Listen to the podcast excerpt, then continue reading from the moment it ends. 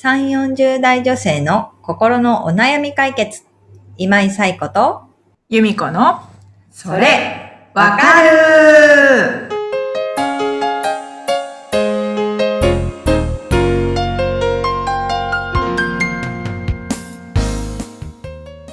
はい。ということで、えー7月第2週のそれわかるが始まりました。よろしくお願いします。はい。ということで、えー本日はですね、えーお悩みをお寄せいただきましたので、由美子さんご紹介お願いします。はい。えー新米ママパパさん、31歳の方からです。はい。この前、ホームページのコラムで、男性にも産後うつがあると書いてあり、初めて知りました。まもなく出産を迎えますが、パパの産後うつを防ぐために気をつけることはありますか？というおお相談をお寄せいただきました。あはい。ありがとうございりがとうます。ございます。新米ママパパさんですね。このホはいームページのコラムっていうのをちょっと。そうですね。えっ、はいと、5月30日にですね、あの、リブラボラトリーのホームページに、あの、男性にも産後うつがあるよっていうことで、えっ、と、精神科医の、あの、コラムニストの方が、あの、アップしてくれたコラムがあるんですね。うんで、それを多分読んでくださって、あ、男の人にも産後うつってあるんだっていうことで、えっ、と、ご相談をいただいたのかなというところです。ね、あの、男性にも産後うつってあるんだって結構びっくりですよね。うん。びっくりなんだけれども、ちょっと初めにそのあたりをお話ししておくと、えっと、まあ女性のね、産後うつっていうのは聞いたことあるかなと思います。うん。よく聞くものにもう一つ、マタニティブルーとか、マタニティブルーズっていうものがあって、うんマタニティブルーズっていうのは、えっ、と、出産、産後ですね。出産してから数日後から、まあ、2週間程度で起きる、まあ、精神の不安定さというか、あの、涙が出たり、イライラしたりとか、気分が落ち込んだりっていうことがあるんですけど、えっと、マタニティブルーズはでも時間が解決してくれるというか、時が経つとですね、収まっていくというふうに言われてます。うんで、一方で、産後うつは、あの、最近の、あの、医学系の教科書とかでも、産後うつっていうのは、実は産前から始まってるよっていうことが書かれてるらしいです。で、えっ、と、そのマタニティブルーズに対して産後うつっていうのは、その数週間とかで収まらなくって、あの、ずっとイライラとか、涙が止まらないとか、あの、気分が落ち込むとか、まあ、ひどい人になると、起死燃料、あの、死にたくなったりとか、いうことが起きてしまうっていうことなんですね。で、まあ、うつ病なので、ほっとけばほっとくほど、まあ、悪化していくっていうところがあるっていうことです。で、さっきも言ったみたいに、女性の場合は産前から始まってるよっていうところがある。で、一方、男性の産後うつっていうのは、あの、産後から始まる。赤ちゃんが生まれてから始まるっていうふうに言われてます。で、産後から始まって、あの、まあ、症状としてはそのイライラだったり、気分が落ち込んだりとか、あの、涙が出たりとか、あの、不眠になったりとか、眠れなくなったりとか、で、まあ、やっぱりひどくなると、起死燃料、死にたくなったりっていうことが出てくるっていう、そこはなんか共症状としては共通しているというふうに言われてます。で、男性の場合は産後から始まって子供の成長に伴ってだんだんひどくなるっていうふうにも言われてるんですね。で、そう。で、まあ男性に産後うつがあるっていうこと自体なかなか知られてないから、あの、結構こう発見が遅くなってしまって気づいた時には結構ひどくなってるというふうに、えー言われてるようです。で、えっ、と、早期発見の、まあ、目安としてはやっぱり眠れないっていうことが起きてくる。で、まあ多分、あの、産後って眠れなくて当たり前みたいなところが結構あるじゃないですか。なんか、赤ちゃんに3時間おきに、うんあの、ミルクあげなきゃいけないっていうか、いうことがあって、まあ、眠れなくて当然みたいな感じでは言われてるけども、でも、それでも、眠たくて、眠ろうと思えば眠れる状態なんですよね。ちょっと時間見つけて、その1時間とかの間にも眠れる、寝、寝るっていう。そこで寝れるっていうことが大事なんだけれども、あの、全然眠れない。眠りたいのに眠れないとか、なんかそういう風になってきたら、ちょっと、おかしいかなって思っていった方がいいかなとは思いますし、あのー、まあ、病院に行くっていうことも一つの手かなと思います。うつ病なので、ちゃんと治療するっていうところですよね。で、あの、医師の指導を仰ぐっていうところも大事だろうなっていうのは思います。で、えー、新米ママパパさんの場合は、そもそもその予防というか、そうならないために大事なことって何ですかっていうことですよね。で、えっ、ー、と、一つはですね、やっぱり生活環境の変化ってすごく大きいと思うんですよね。で、あの、人ってすごい変化に強いみたいに言ったりもしますけれども、順応性があって、人って強いんだみたいなところはありつつも、順応はするけれども、相応のストレスは感じてるわけですよね。で、そのストレスにやっぱり対処できないと、あの、うつとかいう風になっていってしまうので、産後はすごい変化があるっていうこと。で、それはなんとなくそうだろうなって思ってると思いますし、なんかそういう話を周りからも聞いたりとかすると思うんですけど、じゃあどう変化するのかなっていうことを具体的に知っておくってことはすごく大事で、どう変化して夫婦の生活がどう変わって、それに対して夫婦でどう対応するのかっていうことを考えておくっていうことと、もう一つは、やっぱりそうなった時に、あの、夫婦二人だけで解決する必要はないかなと思ってるので、使える、まあ、リソースは何があるのかっていうことを調べておくのはすごく大事。例えば、それがこう、あの、親だけではなくって、行政のサービスだったり、あとは、まあ、会社のサポートだったり、えっ、ー、と、福利厚生で使えるサービスだったり、なんかそういうものっていろいろ、あ、知らなかったっていうこと結構あると思うんですよね。そういうものがどういうリソースがあるのかっていうのを知っておくっていうことが大事。で、自分たちの変化に合わせて使えるリソースは、えー、使うようにもう段取りをしておくっていうこともすごく大事かなっていうのは思いますね。で、まあ、それって具体的にじゃあどうやったらいいのってことだと思うんですけど、私はもう本当にあの24時間のカレンダーみたいのを作って、今どういう生活してるかっていうのを、まあ夫婦でそれぞれ書き出してもらえばいいと思うんですけど、書き出して、じゃあ産後どうなるの？よく赤ちゃん中心の生活っていうけれども、うん、赤ちゃんってどういう、まあ生態なのっていう言い方あれですけども、うん、3時間おきにミルクあげる。ね。で、その起きた時には、えー、おむつ替えるとか。で、それだけだと3時間おきかって思うかもしれないけども、その3時間おきの間に、3時間の中で授乳に、例えば初めは、あれ、ちょっと忘れてたよ。10分、10分とかでしたっけ ?20 分、20分でしたっけ？なんか、ね、母乳でやるなら片っぽずつやりましょう。それだけで40分。おむつ替えましょう。ね、ついでにお風呂も入れようかなと思ったらなんか30分ぐらい経ちますよね。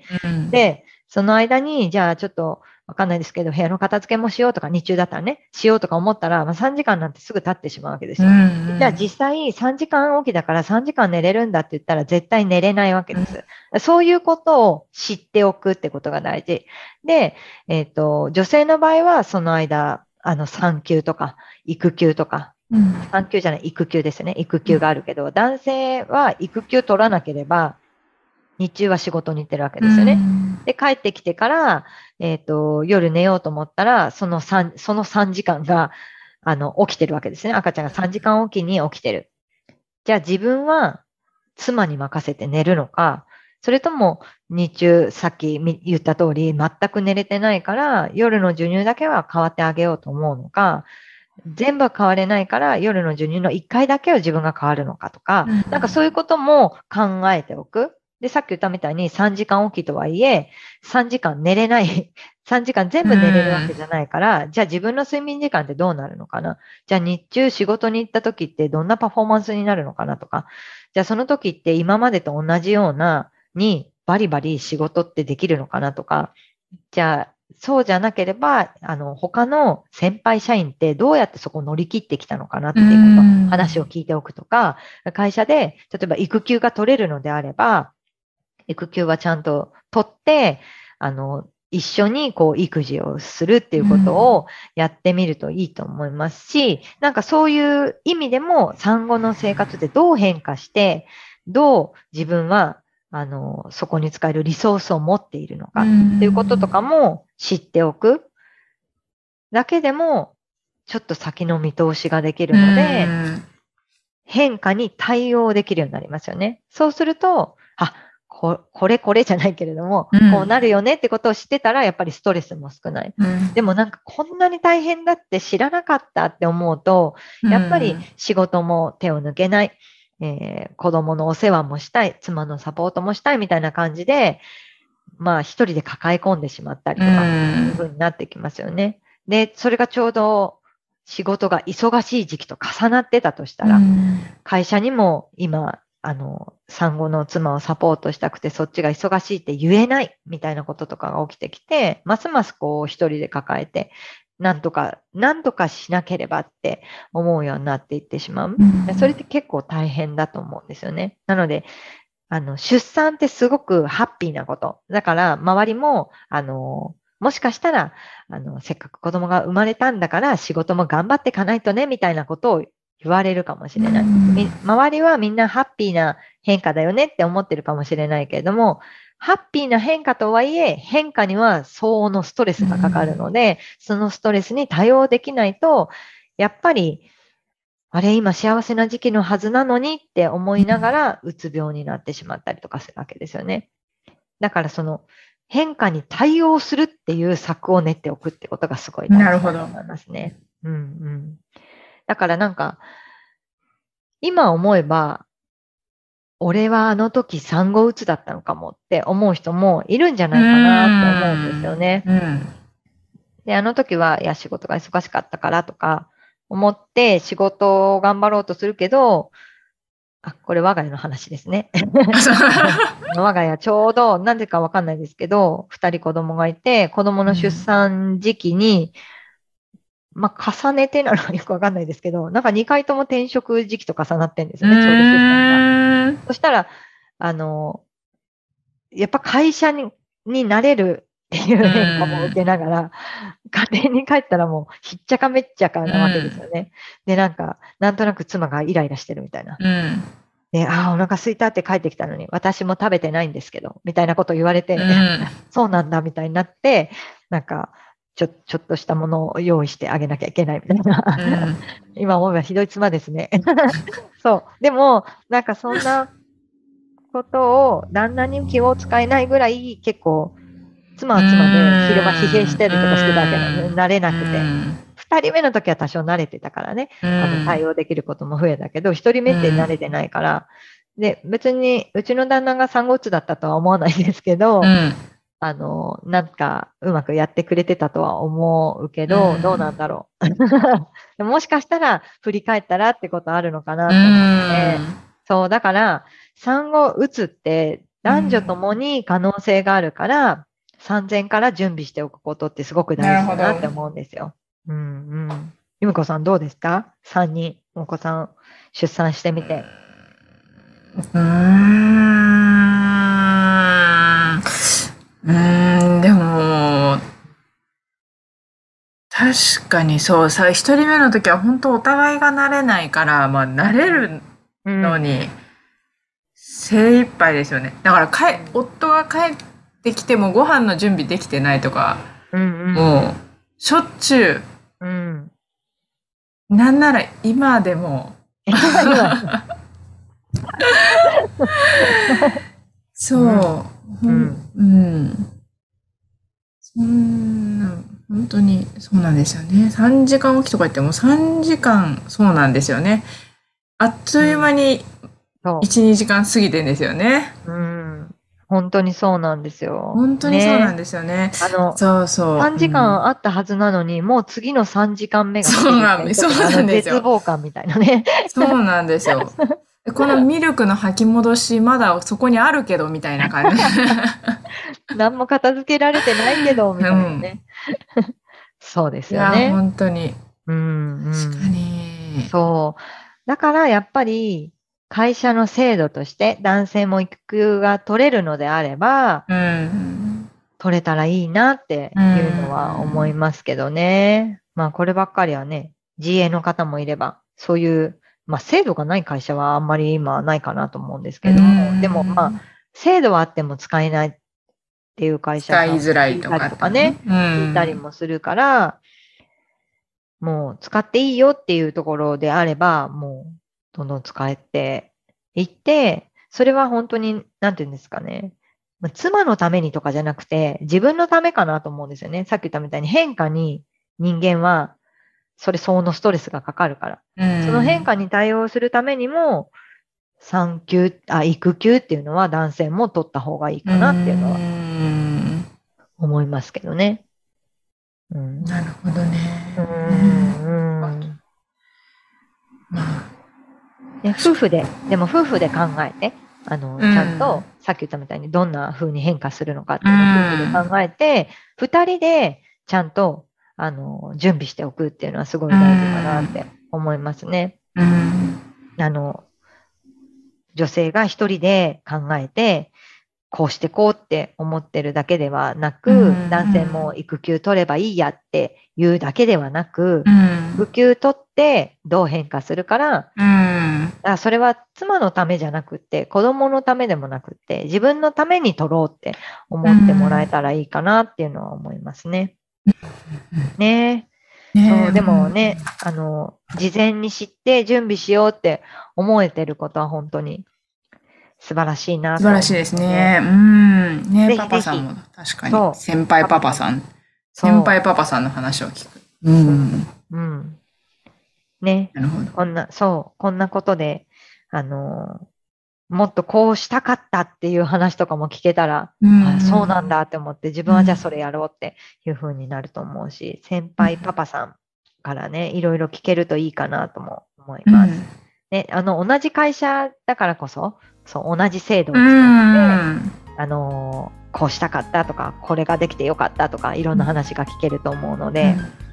ぜひぜひそういうところもやっていただくといいかなと思います。はい。何よりね、あの、まずは無事な出産をうん。していただけるようにおはい祈りしていおます。祈りしております。はい。ということで、えーこのポッドキャストでは皆様からのお悩みをお寄せいただいております。みこさん、ご紹介お願いします。はい。番組では皆様からのお悩みをお待ちしております。番組ポッドキャストの各エピソードページにリブラボラトリー公式 LINE の URL を載せています。公式 LINE を登録後、メニュー画面よりお悩みを投稿してください。皆様からのお悩みお待ちしております。お待ちしております。はい。ということでね、2週ぶりの、えーお悩み相談でしたけれども、ぜひね、いろんなお悩みをお寄せいただいて、先週後悔のない、残り半年をって言ったんですけどね、はい。後悔のない日々を過ごしていくために使っていただけるといいかなと思っています。ということで、えーまた1週間元気に過ごして来週お会いできればと思います。えーありがとうございました。ありがとうございました。はい。それでは皆さん、また来週。さようなら。さようなら。